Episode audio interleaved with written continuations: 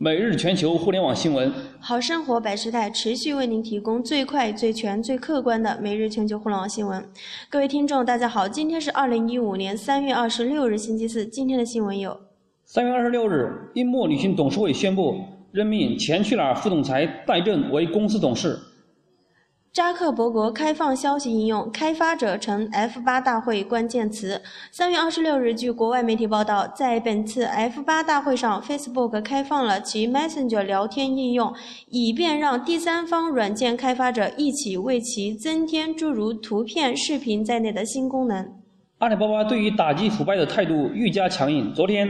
阿里巴巴发布公告称，部分商家违背诚信经营原则，希望通过潜规则谋求不正当利益。给小二或小二关联人士送礼品、送现金或给予其他好处，此类行为均已构成不正当牟利。依规则永久关闭店铺二十六家。阿里云发布多媒体方案，视频网站节省百分之五十 IT 开支。三月二十六日，阿里云计算宣布推出多媒体一站式解决方案，面向音视频网站及应用、安防监控、在线教育、图片分享等多媒体行业用户，提供海量存储集群和强大的转码、炫图、图片处理等云服务。佛山市拟创办首个全国性互联网加博览会，并以此为核心抓手，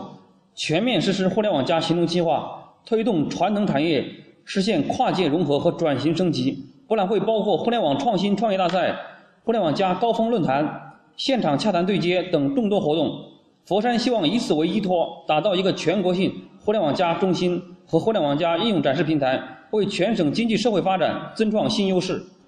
三月二十六日，消息，Facebook 创始人扎克伯格在公司年度开发者大会上宣布，Facebook 网站将兼容三百六十度视频。筹谋许久的联想手机正式发布旗下的互联网品牌乐檬，与其他同行的互联网子品牌运营方式不同，京东将成为独家电商销售渠道，双方相约年销售一千万台乐檬手机。苏宁和海尔两大转型巨头，在经过了断腕之痛后，成为最先走向互联网加风口的企业。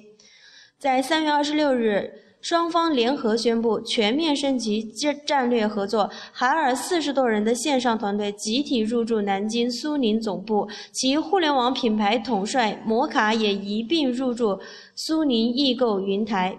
全力支撑苏宁个性化经营。此举标志着行业内两大率先转型成功的巨头企业开启了联手闯关的模式。酷派今日宣布与主营大学生接待的 P2B 平台我来贷合作推出分期购买大神手机活动，这也让酷派成为国内第一个试水互联网金融的手机制造商。感谢您收听由百事泰为您播报的每日全球互联网新闻。每日精选头条推荐，业界大事不错过。我们明天再见。